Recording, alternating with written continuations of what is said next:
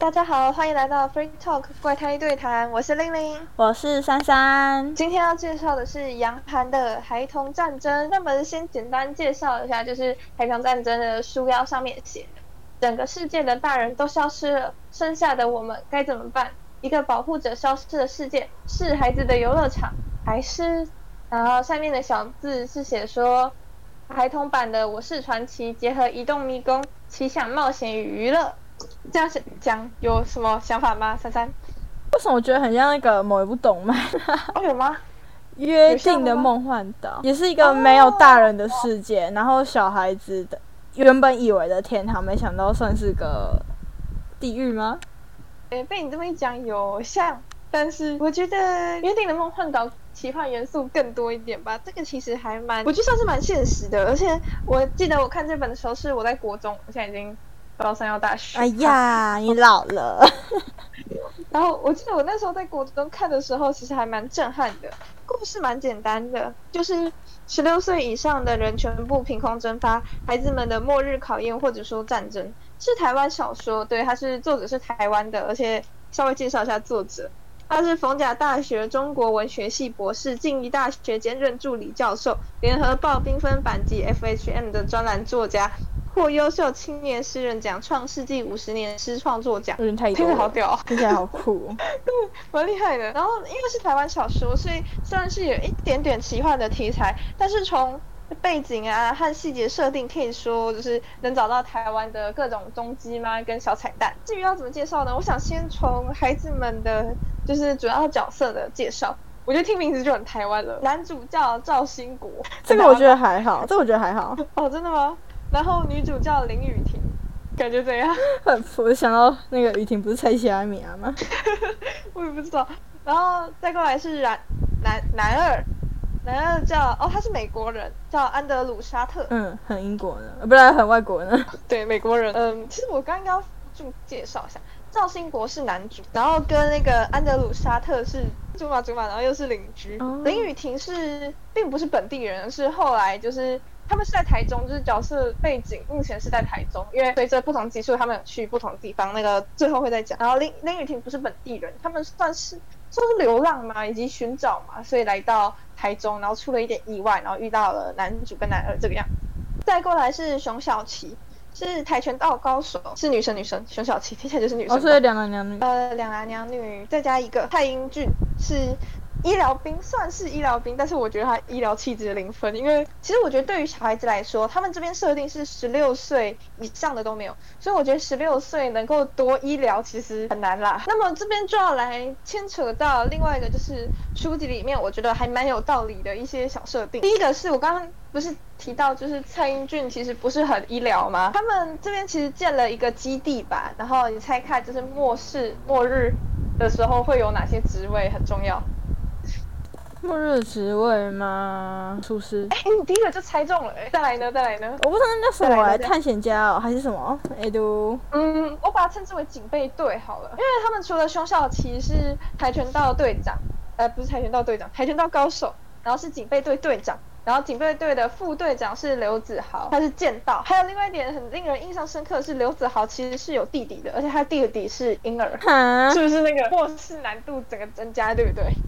所以他还要带着他弟弟，对，就是他带着他弟弟加入了这个男主角的阵营，然后他们是以国小呃中学中学为那个根据地，而且他是有名字的哦，台中青海中学，中立的，就是国立的。但是其实我后来上网去查，是发现真的有青海中学这个地方，对啊，我刚就在想，他不是有这间学校吗？对，是真的有这间学校，不过它是私立的，所以做的巧妙的把它换成了一个国立的形象。之所以会选学校，是因为空间够大。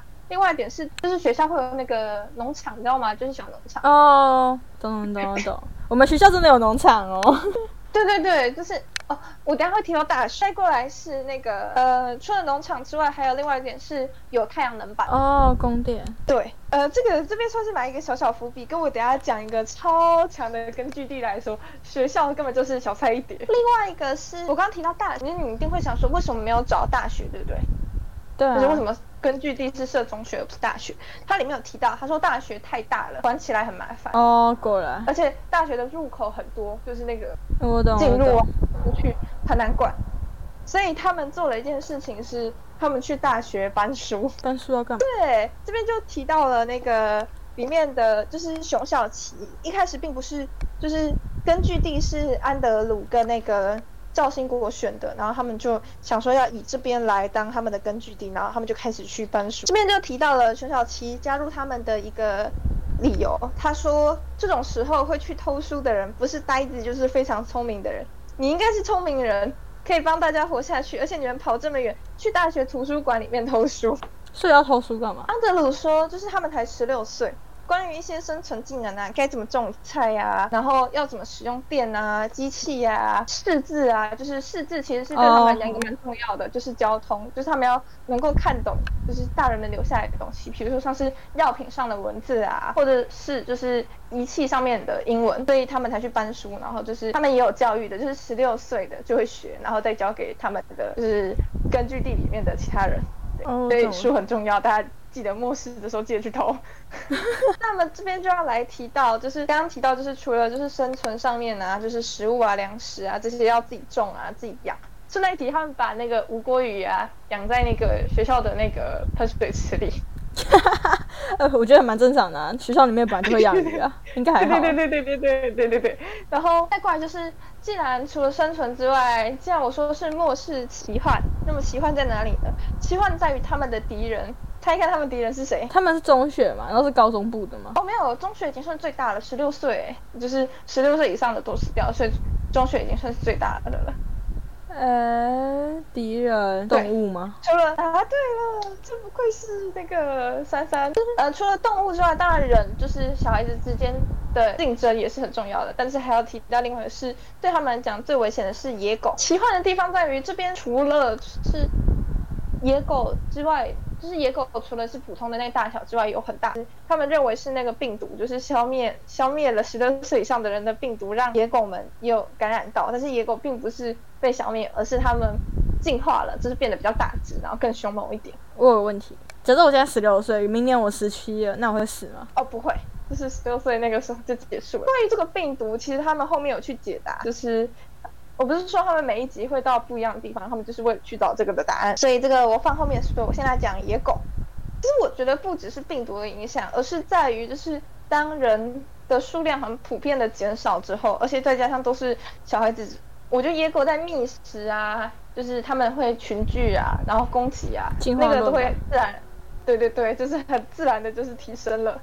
所以对他们来讲，野狗算是蛮危险的。然后这就要讲到他们为什么选择，就是我一开始说大学的出入口太多，需要他们要防野狗，就是怕野狗从那些小缝钻进来。所以他们门口要派人守着，但是又不可以就是太多人去守门口，要不然人力会不够。就是大部分还是要出去寻找，就是粮食啊，或者是一些工具。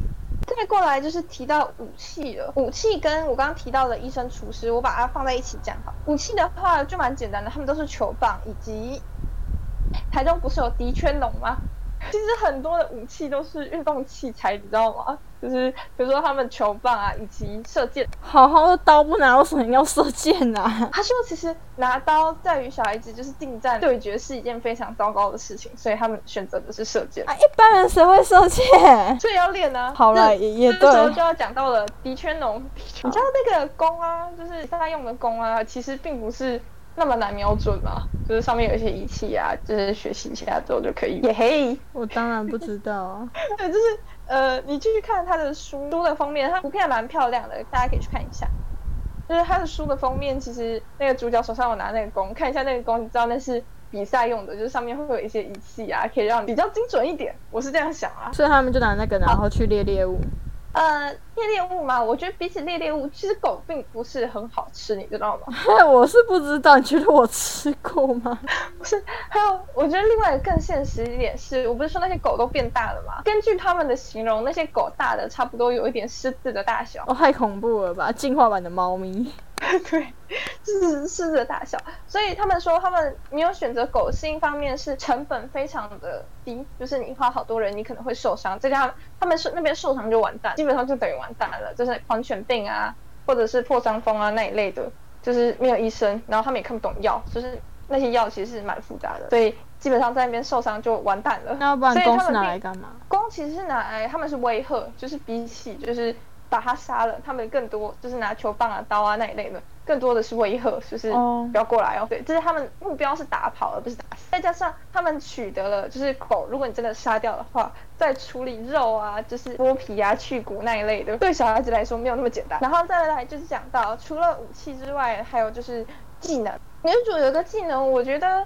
蛮常见的，但是实际上我觉得在末日拥有是一件蛮不错的事情。女主的技能是体操哦，摘东西吗？呃，对，然后再加上爬墙啊那一类的都还蛮轻松的，就是跳河啊，跳河就是越过那个河。我懂，我懂。爬墙啊，对对对，所以体操很重要。再就是我像刚刚讲到的跆拳道以及剑道。跆拳道为什么？呃，跆拳道的话就是它这是一个技术，就是我不是说除了动物之外还要跟人嘛，就是孩孩子跟孩子也会有战争啊，掠夺资源的时候。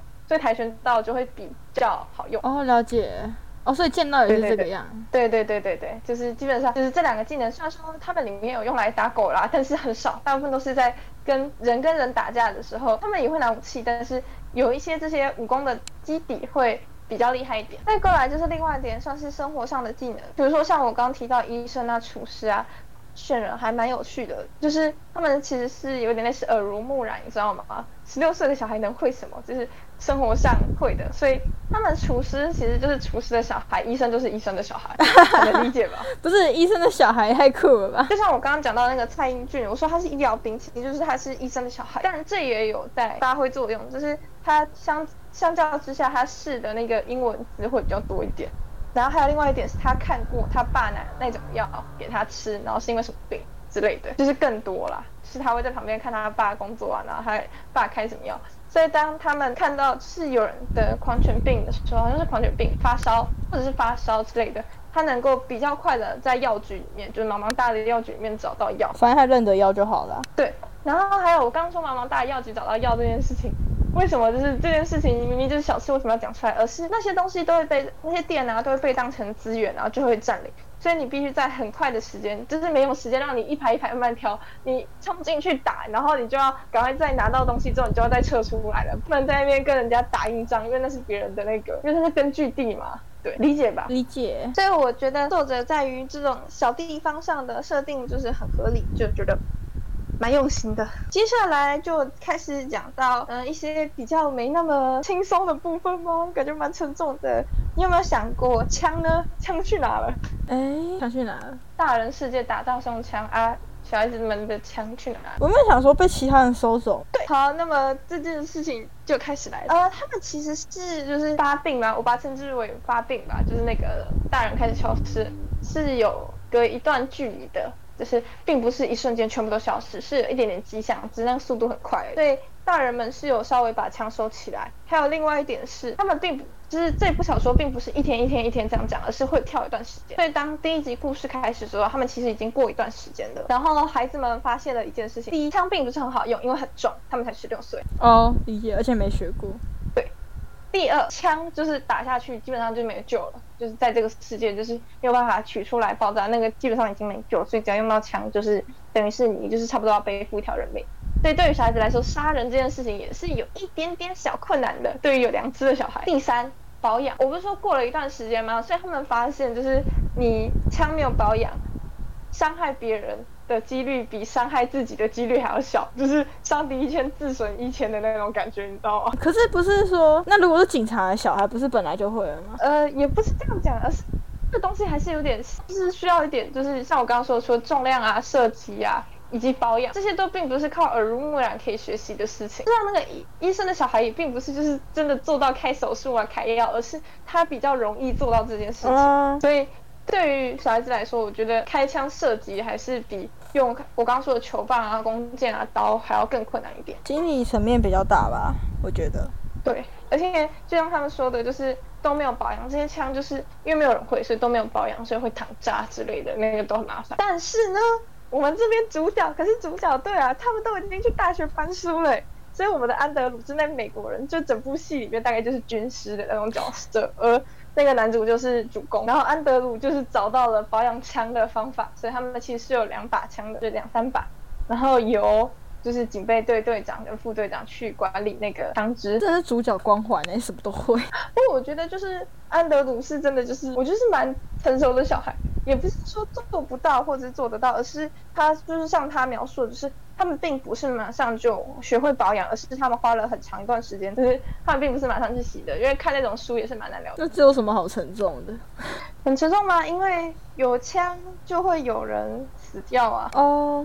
这本书第一集就有人死掉了，主角对的吗？对，而且就像我刚刚说的，开枪射击虽然说并不是对小孩子来说很难，但是或许对小孩子来说也是最简单的吧，是最难也是最简单的。所以当出现最简单的那些小孩子握到枪是什么状况，你就知道危及性命的状况。对，没错。不过我觉得第一集还算是蛮有良知的，第一集其实并不是。因为枪而死亡的，而是因为我不是说他们要把路口都封起来嘛，然后里面有个小孩子因为嫉妒，就是为什么他们可以当警备队队长跟警备队副队长，所以他想哦，就是什么就稍微伤害一下警备队。队长或警备队副队长，就是让他们有一点声望下降嘛之类的，然后他就可以剪，他就可以上位，所以他剪破了他们的栅栏，然后让野狗进去。所以后来是这个小孩子死掉吗？呃，对，所以就因为野狗进来，所以警备队的副队长死掉了。就是我刚刚说带小孩的那个哥哥，就是剑道高手。所以我觉得就是他，我说我第一次看还蛮震撼的，是因为第一集就死人，而且那个人前面占的篇幅其实还蛮大的，毕竟是副队长。那那个小孩后来呢？这就要说到他们整个根据地的体制了。他们其实并不是独裁哦，他们是民主。就是我们男主算是领导人，然后那个安德鲁是副领导人，但其实是选出来的。不意外啊。对，因为安德鲁说，就是独裁没有不好，只是当出现独裁者出现不就是对大家造成不利的局面的时候，没有人可以制止他。我懂，我懂。民主就是有机会可以慢慢修正，所以在他们的这个我把它称之为小小国家，好，是目前是还没有立出就是很严重的刑罚，就是最严重的顶多就是关禁闭几个小时啊，或者是 就是劝说啊之类的，反正是蛮轻微的。他们这次做出的选择，猜看是什么？是跟什么有关吗？嗯，就是人类世界的惩罚不外乎是那几个，你猜看他们最后选择给那个小孩子的惩罚是什么？我想到就是管啊。嗯，好，这就是我觉得作者还蛮有趣的地方，他给出来惩罚是流放。边疆哦，几零年代的人了。不是，是选择流放，是因为你刚刚想到关，对不对？对于他们来讲，物资很匮乏，他们没办法管没有用的人。哦，就是没办法关很久，就是对他们来讲是非常不利的方式。但是他们又没有死刑，就是你知道吗？这个已经会用民主决定的孩子，怎么怎么会突然说死刑就死刑呢？所以他们并没有死刑，所以是流放。你就自生自灭啊？对，你不觉得就是作者在这个小细节的设计上是蛮？有趣的吗？我怎么没想过？对啊对啊，你刚刚麦断，你再讲一遍。我怎么没想过？对啊，所以我也没有想到，所以对于他们做出那个决定，在于国中的我来看是，哇塞，非常震惊的一件事情。那么我觉得第一集的故事差不多就讲到这里了。那我想稍微提一下后面的，因为。不能确保我会一一一集一集讲，所以我想直接先提一下后面有趣的地方。第一集结束之后，他们就重新民主选择了一次，然后安保啊什么的就注意一下之后，他们就决定跟着林雨婷，就不说林雨婷是外地来的嘛，他们其实是在寻找就是为什么会有病毒这件事情，以及他跟他妹妹走失了。啊，他有妹妹？对，林雨婷有一个妹妹。所以他们就组成了我刚刚说的五人小队，然后离开了这个根据地。好，接下来要来分享我觉得两个非常有趣的根据地，就是我刚刚讲的，除了学校之外，还有另外一个我觉得非常好的根据地。第一个排名第一的是竹科。哈？对，是不是很震惊？就我那时候看到的时候也觉得那么天才。其实是因为这样的，我不是说了，就是前面我提到说，就是病毒并不是一瞬间的事情嘛。所以在竹科里面工作的那些父母想，就是有发觉到这件事情，就是发现未来可能会出现这样的状况。就是当事情已经开始慢慢走向不可控制的时候，他们告诉了他们小孩所有竹科里面的一些相关的注意事项。所以其实竹科真的超强，而且你知道现在像那种很有名的企业会在竹科竹科里面盖厂的那种企业，他们用的大部分的电源其实是自然电力嘛，比如说太阳能、风力以及水力。哦，我知道，对吧？对吧？还有另外一个非常好的是，他们有巨马，我记得是这个意思。巨马就是它是，你知道从地板上会冒出那些刺吗？不知道。然后车子开过来，就是不要让车子开进来，所以他们有巨马。哦。那个巨马是防那个野狗一个很重要的利器。哦。对吧？对吧？超强哦。然后还有另外一件事情是，竹科是一整个，它其实是一个园子吗？对。在它里面其实是有电，然后也有书，也有仪器跟就是那些器材跟材料。而且还有吃的，没错。所以，竹科的那些人用的武器是整部戏里面最厉害的武器。猜看是什么？哎，等等等，核化吗？不可能吧，那么危险。不是不是，没想法哎。嗯，好，那我还公布了。其实我觉得还蛮符合的，是有带电的武器。哦，电其实在这边就是整部故事里面是那种一人之上万人之下的那种感觉嘛，就是它并没有杀伤力强到像那个刀啊、枪啊那一类的，就是一下去就回不来的。但是他们可以让。就是动物啊，或者是人感到疼痛，而且暂时麻痹他的动作，是不是超棒？一人之上万人，一人之下万人之上的武器，而且不要置人于死也没差。对，没错。而且就像我说的，他们在这部世界里面，并不是打死，而是打退。不管是人还是那个动物，都是一样的。所以电其实是打退来讲是最棒的武器。拍拍手！哎，他们里面有平板可以玩哎，他们就在那边充电然后玩平板，然后就这样与世隔绝的生活着，好爽哦！太超爽了，这整个竹科就是超棒的。主角团吗？那啊，是主角那一团吗？哦，不是，竹科是他们，我不是说他们在台中吗？他们是往新竹走到那个竹科啊，竹科不是在新竹吗？对啊，对啊，对对对。所以他们是在那边认识了，就是他们说明来意，然后主科也认为就是他们只有五个人，然后并不是很能构成威胁，所以我放他们进来。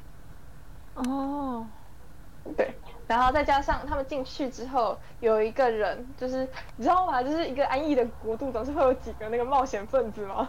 就有一个人愿意跟他们走，然后那个人带走的武器就是那个带电的棍子。